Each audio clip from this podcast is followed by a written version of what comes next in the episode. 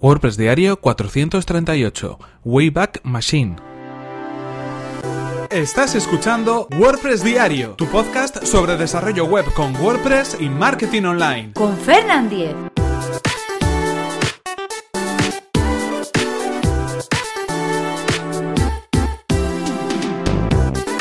Hola, ¿qué tal? Hoy es miércoles 28 de marzo y comenzamos con un nuevo episodio de WordPress Diario, donde íbamos a hablar acerca de una herramienta que nos permite ver versiones antiguas de diferentes páginas web. Estamos hablando de Wayback Machine, un servicio de archive.org. Pero antes, recordaros cuál es el patrocinador de este episodio, que es Witopi, un servicio de hosting especializado en WordPress, donde vamos a poder alojar nuestros proyectos WordPress de manera eficiente y segura.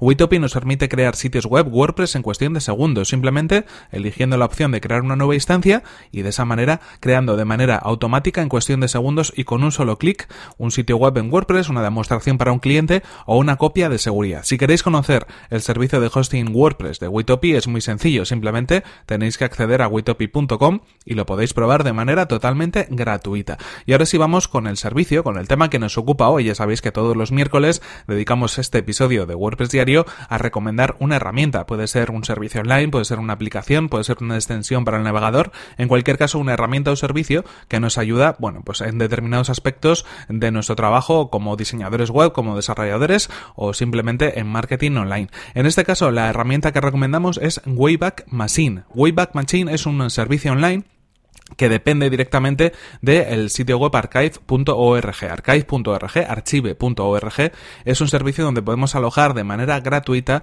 nuestros archivos. Eh, principalmente se utiliza, o por lo menos yo ese es el uso que, le vengo dando en algunas ocasiones, para eh, cuando tenemos algún tipo de creación, puede ser un audio, puede ser una imagen, puede ser un documento, y queremos eh, certificar cuándo ha sido creado, lo podemos subir a este servicio y así nos crea una marca temporal, de alguna manera tenemos una referencia pública que por ejemplo, si tenemos eh, queremos licenciarlo de alguna manera, por ejemplo, a través de Creative Commons, pues podemos utilizar tanto el servicio de archive.org para compartir el archivo como también esa fecha temporal para saber en qué momento ha sido creado pues eh, esa creatividad en concreto, ¿no? De cualquier tipo. Eh, también hay gente que lo utiliza como repositorio de archivos porque al ser un servicio gratuito, pues bueno, puede alojar ahí toda la información que necesite. Pero bueno, en cualquier caso, los usos son diferentes. Sí que es cierto que es una entidad, una, eh, un sitio web sin ningún tipo de ánimo de lucro, eh, vive, a, mm, bueno, digamos, de donaciones y de diferentes ayudas y la verdad es que lleva muchísimo tiempo en Internet y de ahí su nombre, ¿no? Archivo, es un archivo de lo que está pasando en Internet. Y hablando de archivo, tiene un servicio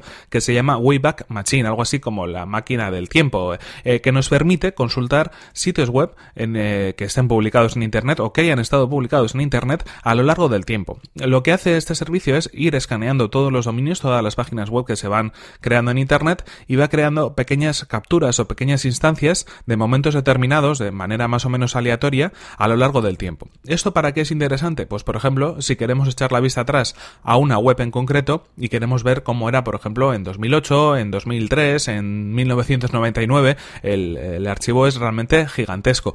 Ahí lo que podemos hacer es elegir en primer lugar el año, ver las capturas que están eh, disponibles, habrá unas pocas en cada uno de los de los sitios web que nosotros consultemos y elegir una fecha en el tiempo donde tengamos una captura creada. Si pinchamos ahí vamos a poder ver eh, en el propio navegador cómo era esa página en ese momento. Lo que hace eh, archive.org a través de este servicio Wayback Machine es crear una especie de copia en HTML de cómo estaba la página en ese momento. Entonces nos podemos hacer una idea bastante fidedigna de lo que había en ese sitio web, de cómo estaba organizado, incluso navegar a través de esa página web, pero como si fuera ese momento en concreto, como si fuera ese mes, ese día y ese año en concreto en el que esa, ese sitio web estaba, estaba publicado. Os recomiendo, por ejemplo, que entréis a algunas páginas que conozcáis, que tengan varios años, que busquéis en el servicio de Wayback Machine, podéis entrar a través de web.archive.org y que hagáis una búsqueda. Os vais a encontrar auténticas reliquias de cómo era Internet hace unos cuantos años y de cómo era una página y cómo ha ido cambiando a lo largo del tiempo. Es muy interesante, pues si conocéis esa página desde hace tiempo, pues ver cómo evoluciona el diseño, cómo han evolucionado los contenidos, qué se contaba en un momento y qué se cuenta ahora. La verdad es que es un servicio muy interesante. Incluso nos puede servir de mucha ayuda cuando, por ejemplo, pues eh, nos encontramos con un sitio web que de pronto ha dejado de funcionar, que no existe y que, bueno, pues por petición de un cliente, por nuestro propio interés, queremos reactivarlo queremos ver qué es lo que había en ese momento. Podremos incluso eh, recuperar algunas imágenes, recuperar la estructura de la página, eh, recuperar contenidos.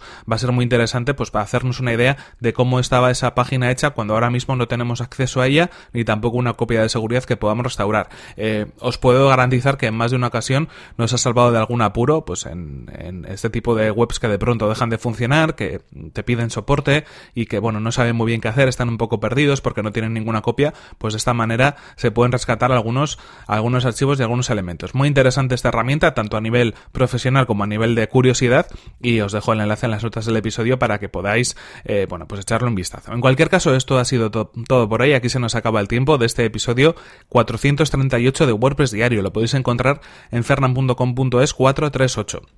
Y por mi parte nada más, simplemente recordaros el patrocinador de este episodio que ha sido Witopi, un servicio de hosting para desarrolladores y agencias especializado en WordPress. Puedes acceder a witopi.com y comenzar hoy mismo tu prueba gratuita. Y por mi parte recordaros mi, correo electrónico fernan.fernan.com.es donde me podéis escribir para cualquier consulta o sugerencia o mi cuenta de Twitter que es arroba fernan. Y nada más, nos vemos en el siguiente episodio que será mañana mismo. Hasta la próxima.